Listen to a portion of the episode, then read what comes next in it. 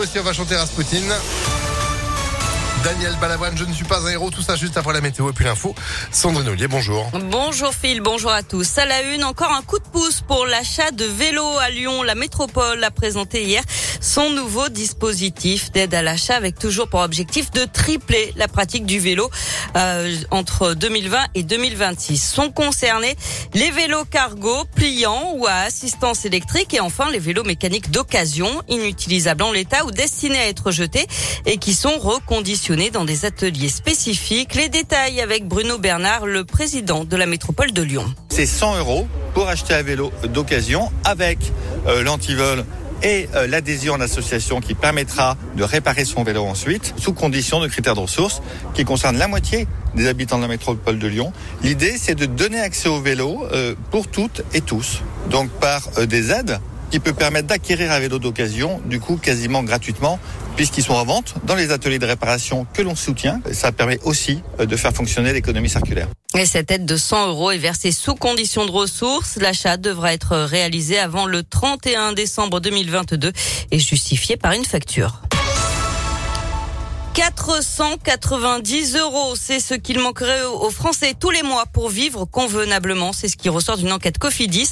Et conséquence, 81% des consommateurs pensent réduire leurs dépenses, à commencer par le chauffage, l'eau et l'électricité, mais aussi l'alimentation.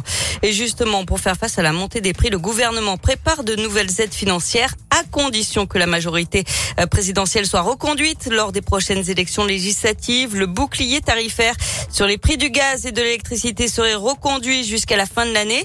Il promet, euh, promet aussi euh, des aides plus ciblées sur les tarifs des carburants et puis un chèque alimentation pour les plus modestes. L'union de la gauche décidément bien délicate à mettre en place avant les élections législatives. On a appris cette nuit que la dissidente du PS, Christina Martineau, se retirait à Villeurbanne. Elle aurait été opposée au candidat de l'Union populaire écologique et sociale, Gabriel Amar, conseiller régional de l'Isère.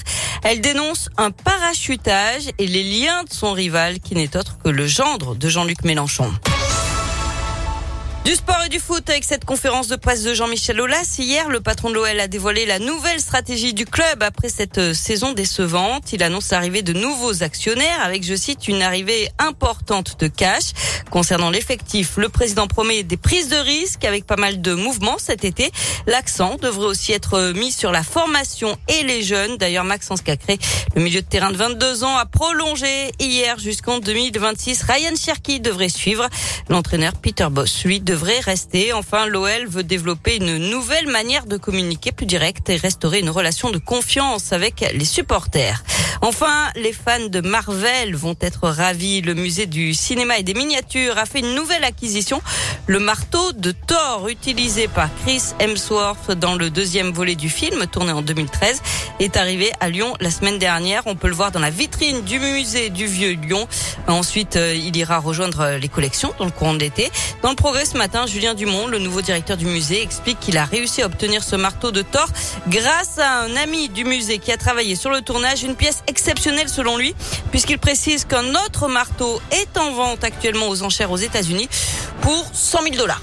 écoutez, quand on aime, on compte pas. De quoi patienter jusqu'à ce 13 juillet 2022. On va retrouver les nouvelles aventures de Thor, La Van Thunder, Black Panther aussi le 9 novembre. Les nouvelles aventures de Ant-Man, ce sera en février 2023. Et les Gardiens de la Galaxie de retour le 3 mai, mesdames, messieurs. Je s'appelle Groot. Bah voilà, vous savez tout. Vous êtes de retour à quelle heure? À midi? À midi, ah bah, bah, oui, comme bah d'habitude. bah, on vous met au frais en attendant pour vous conserver, parce que le froid,